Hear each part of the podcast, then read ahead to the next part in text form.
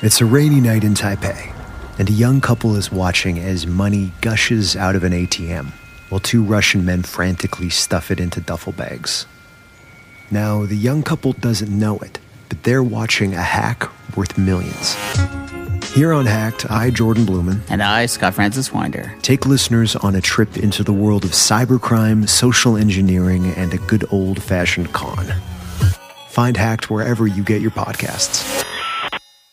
It's a rainy night in Taipei, and a young couple is watching as money gushes out of an ATM while two Russian men frantically stuff it into duffel bags. Now, the young couple doesn't know it, but they're watching a hack worth millions. Here on Hacked, I, Jordan Blumen, And I, Scott Francis Winder. take listeners on a trip into the world of cybercrime, social engineering, and a good old fashioned con. Find Hacked wherever you get your podcasts. Esto es Ventana Legal.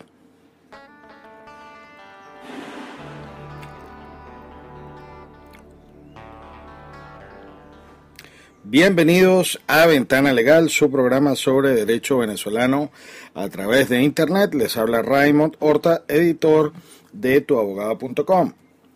En esta oportunidad patrocinado por experticias.com. Justicia a través de la ciencia un equipo forense dedicado a todo tipo de pruebas judiciales y extrajudiciales que usted puede consultar a los efectos de planificar sus promociones de prueba, su eh, preconstitución de pruebas antes de ir a juicio o preservación de evidencia. Tenemos expertos en el área de informática forense, grafotécnica, dactiloscopia o como se llama ahora, lofoscopia y ahora se están incorporando nuevos peritos en audio forense. Si usted quiere comunicarse con nosotros, puede hacerlo en Caracas al 212-266-0087 o a través de nuestras cuentas en Twitter, arroba criminalística, arroba experticias o directamente a través de la cuenta arroba Raymond Horta. Hoy vamos a transmitir o vamos a retransmitir un programa o una entrevista del programa Soluciones del canal Globovisión que eh, nos hicieron el día de ayer, 28 de junio del 2013. El tema de esta entrevista fue el de el marco legal y los aspectos técnicos de las grabaciones de terceros en juicio. Y, eh, por supuesto, el programa se explica por sí solo, por lo que ahora les vamos a hacer o vamos a incorporar a este audio del día de hoy lo que fue este programa. Al principio se hace una reproducción de algunas de las grabaciones que se han hecho o que se han dado a conocer a la luz pública y eh, unos segundos después de que comiencen estas reproducciones de audio van a oír esta interesante entrevista con la excelente periodista Shirley Barnaghi, a quien damos un saludo. Bueno, entonces los dejo con el contenido del programa de ayer.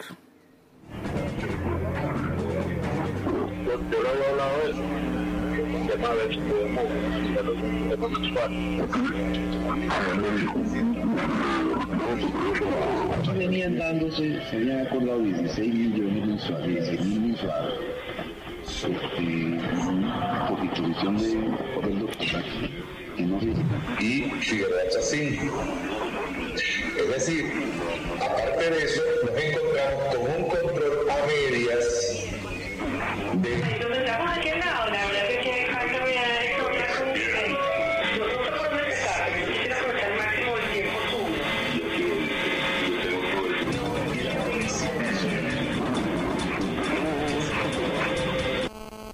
Esta no es la política que se merecen los venezolanos. Los venezolanos merecemos debates de altura, no para destruir carreras políticas, sino para construir políticas públicas conjuntas. Este tipo de prácticas, independientemente de la posición política o de la conducta reprobable de alguno de los que protagonizan estas grabaciones, vulnera el derecho a la vida privada de las personas. Hoy conversaremos sobre este tema con Raymond Horta, abogado criminalista, experto en tecnología experto forense además en, en, la parte tecnológica. Buenos días y bienvenido. Buenos días, Shirley. Vamos a, a, comenzar un poco por descifrar el, el, la acción más que el contenido. Uno se pregunta si estas grabaciones de encuentros privados personales eh, caen en la ilegalidad o la inmoralidad. Desde el punto de vista constitucional son absolutamente ilegales. Existe una normativa, particularmente en nuestra constitución actual, que limita y que prohíbe la, grabación, el espionaje de todo lo que son nuestras comunicaciones privadas. Entendiendo comunicación, las comunicaciones que se hagan vía eh, tele, es decir, a distancia o incluso las que son en persona. Y incluso existe en este artículo de la Constitución, que es el 48, la obligación del Estado de proteger a todos y cada uno de los ciudadanos en lo que a su privacidad se refiere y eso también está desarrollado en otras normas de derechos humanos y dentro de la misma constitución. Ahora, ahora si uno habla no de la acción sino del contenido, uno quiere, eh, digamos, o que quiera difundir o hacer público, ya sea por interés, la justificación sea interés público o bien común, una inmoralidad a través de una ilegalidad, eso pudiese presentarse como una prueba en, en algún tribunal. La pregunta se lo hago si la intención eh, de este tipo de grabaciones es política o jurídica en cuanto a la función que se pudiese, o a lo que pudiese desempeñar dentro de un tribunal. Bien. Que era una prueba, por ejemplo. En el año 1991 apareció en Gaceta Oficial una ley de protección a la privacidad de las comunicaciones que sentó unos antecedentes bien importantes sobre la legalidad de las pruebas de este tipo y establece unas excepciones dentro o en las cuales el Estado, a través de un órgano judicial, en este caso sería el juez, desde aquella época se podían grabar conversaciones que tuvieran que ver con corrupción, en este caso en la actualidad sería delitos de la ley de la, contra la corrupción, eh, delincuencia organizada y, eh, por supuesto, temas de seguridad del Estado. Dentro de, dentro de este contexto y ahora también desarrollado por el, el, COP, por el Código Orgánico Procesal Penal, siempre que exista una autorización judicial se pueden hacer este tipo de grabaciones, pero existe una limitación. Este tipo de grabaciones, si son obtenidas con una orden judicial, no pueden ser difundidas. En esta misma ley de privacidad de las comunicaciones existe la prohibición expresa y hay un delito especial tipificado para la difusión de este tipo de material que a su vez, eh, si es considerado ilegal, pues se estarían cometiendo dos delitos, es decir, la grabación uh -huh. y la difusión. En el caso de que la difusión haya sido cometida después de que esto había sido obtenido judicialmente, entonces se estaría cometiendo un solo delito y ya se verían qué Ahora, otros delitos por haber obtenido esta información de parte ¿Qué de los órganos de investigación. si eh, en esa grabación se comprueba eh, la comisión de algún delito y eso además se difunde? ¿Estaría justificada la, difusión ilegal sin orden judicial, de una comunicación que se compruebe el delito por motivos de interés público o bien común ante la opinión pública? Las pruebas obtenidas fuera del marco de la ley son nulas absolutamente, así prueben un hecho desde el punto de vista técnico. Es decir, si se verifica que la grabación corresponde a esa persona, no hubo, eh, digamos, alteración del contenido, si fue obtenida ilegalmente, se recurre a lo que es la, eh, la, protección constitucional y esta prueba debe ser declarada como ilegal. Es decir, no sirve para probar en juicio. Porque, ah, digamos, aquí hay una discusión entre, entre los límites de, de, la libertad de, información y el derecho a lo que es el, el honor, la reputación y la vida privada. Eh, ¿cuál, es, ¿Cuál es el límite moral, ético y legal en este caso? Eh, si en función de proteger el derecho, el honor a la reputación, yo no difundo algo que pudiese eh, en esa comunicación comprobarse que se ha cometido delito. Bien, el- ¿Cómo se establece ese límite? Bueno, el- el- el- digamos, en todas estas materias el límite es, es una línea muy fina, porque el Estado, históricamente, y no digo nuestro Estado, a nivel mundial, el Estado siempre se escuda en temas de seguridad a los efectos de espiar a los ciudadanos. Tenemos ahorita escándalos internacionales relacionados en ese sentido. Snowden, la excusa del terrorismo, es decir, que los órganos del Estado siempre históricamente han sido utilizados para espiar a las personas. Es decir, con la excusa de que se trata de un tema de seguridad, un tema de interés o de tipo nacional. La, la línea desde el punto de vista legal y desde el punto de vista ético y moral, pues es distinta. La ilegalidad de la prueba es la- el principio fundamental. Lo que es obtenido legalmente no puede servir para juicio. Ahora, la difusión y los efectos que eso tenga en la sociedad es otro y ahí tendría que la persona que está siendo perjudicada recurrir a el amparo de su privacidad, de su eh, de sus derechos de libertad de pensamiento para que esa información no se siga difundiendo. Es interesante eh, que nosotros pues eh, hablemos del caso de Snowden, ¿no? Extrapolando también al caso de Venezuela, porque allí se está debatiendo entre el derecho a la privacidad de las comunicaciones también y el derecho individual, pues que tiene cada persona a, la privacidad y el, el deber que tiene el Estado de resguardar la seguridad de sus ciudadanos.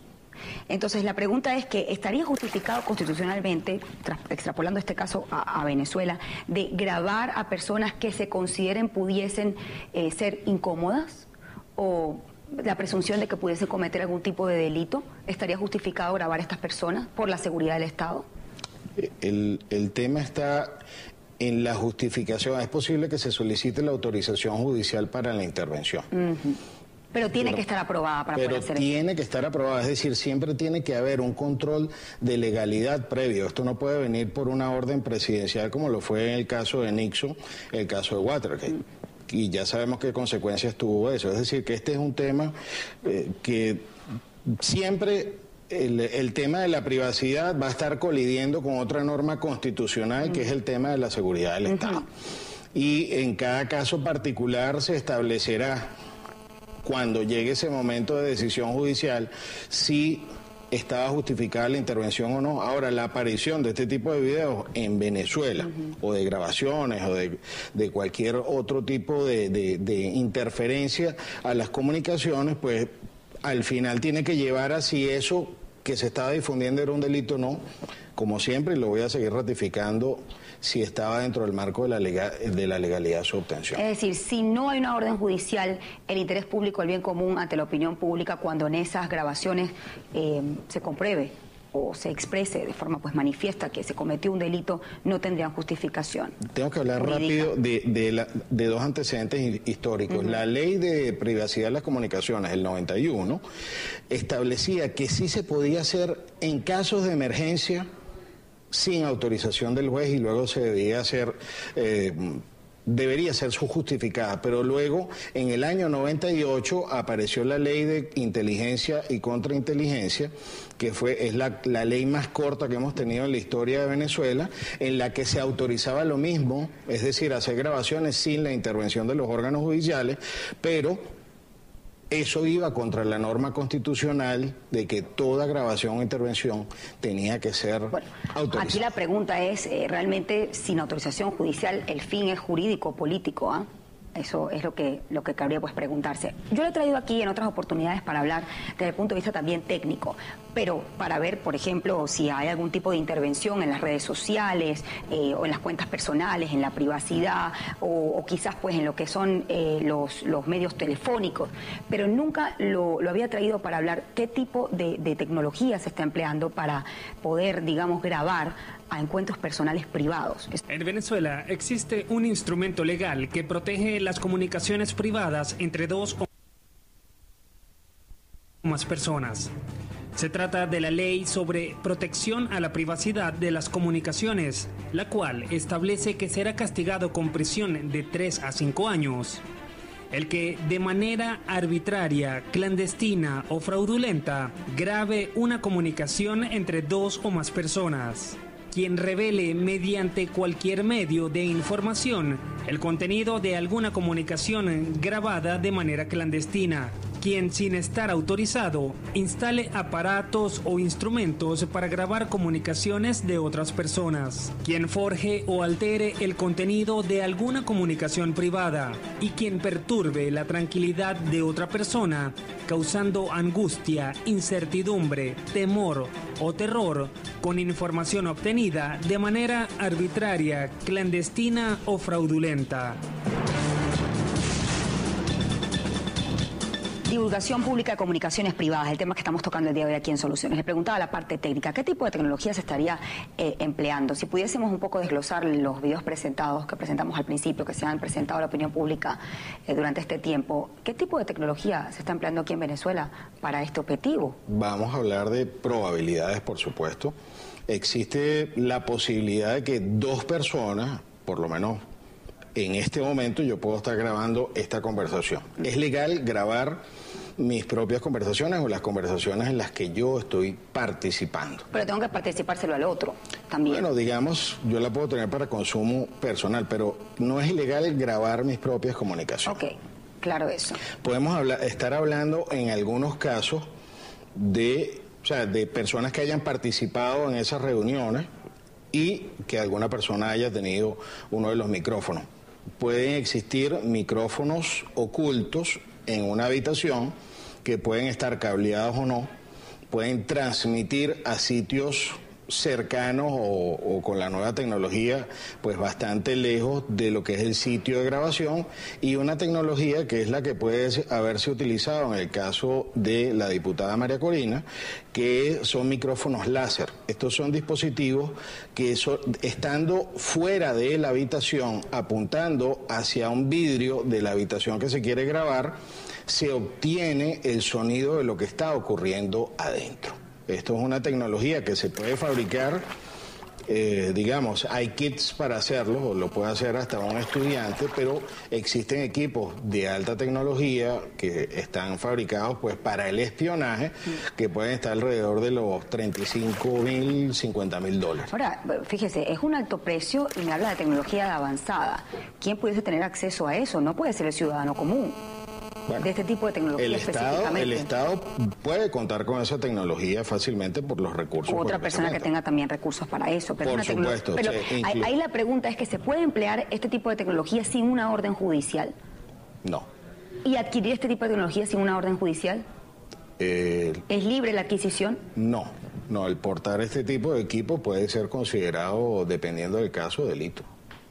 Lo que sí puede hacer el ciudadano, y tiene derecho a hacerlo, es a protegerse de esta tecnología, que es un tema bien interesante. Ahí le iba a preguntar, ¿cómo ser eh, menos vulnerable? Por supuesto, esto no aplica al ciudadano común, pero sí a aquellas personas que son personalidades, caso de periodistas, de políticos, eh, de lado y lado, ¿ah? porque aquí estamos criticando y la protección debe ser para todo, independientemente que la conducta, lo que se diga en la grabación, no lo compartamos. Eso es muy importante, pero sí todos tenemos el mismo derecho de ser protegidos nuestra comunicación privada. La pregunta es cómo protegernos, cómo ser menos vulnerable.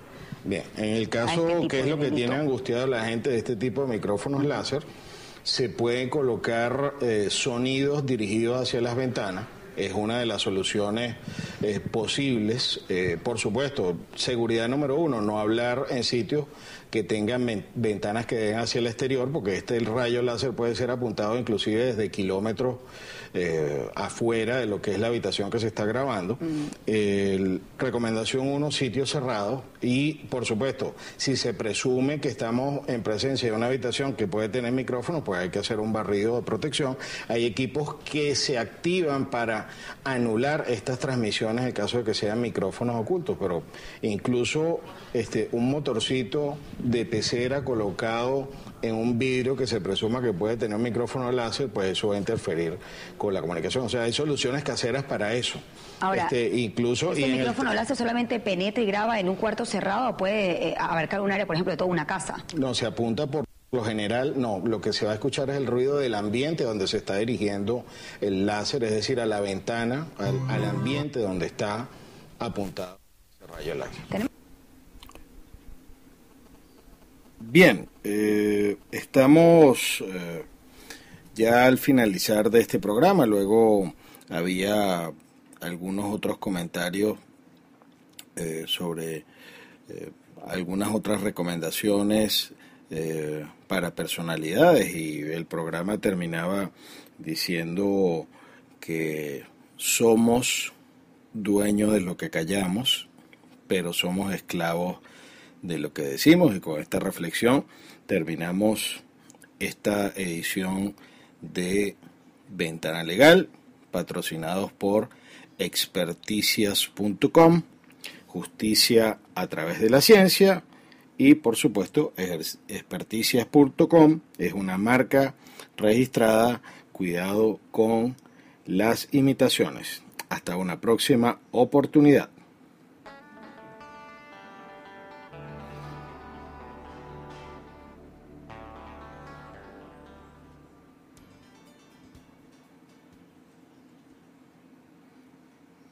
It's a rainy night in Taipei, and a young couple is watching as money gushes out of an ATM while two Russian men frantically stuff it into duffel bags. Now, the young couple doesn't know it, but they're watching a hack worth millions. Here on Hacked, I, Jordan Blumen, And I, Scott Francis Winder. take listeners on a trip into the world of cybercrime, social engineering, and a good old fashioned con. Find Hacked wherever you get your podcasts. It's a rainy night in Taipei, and a young couple is watching as money gushes out of an ATM while two Russian men frantically stuff it into duffel bags. Now, the young couple doesn't know it, but they're watching a hack worth millions. Here on Hacked, I, Jordan Blumen, And I, Scott Francis Winder. take listeners on a trip into the world of cybercrime, social engineering, and a good old fashioned con. Find Hacked wherever you get your podcasts.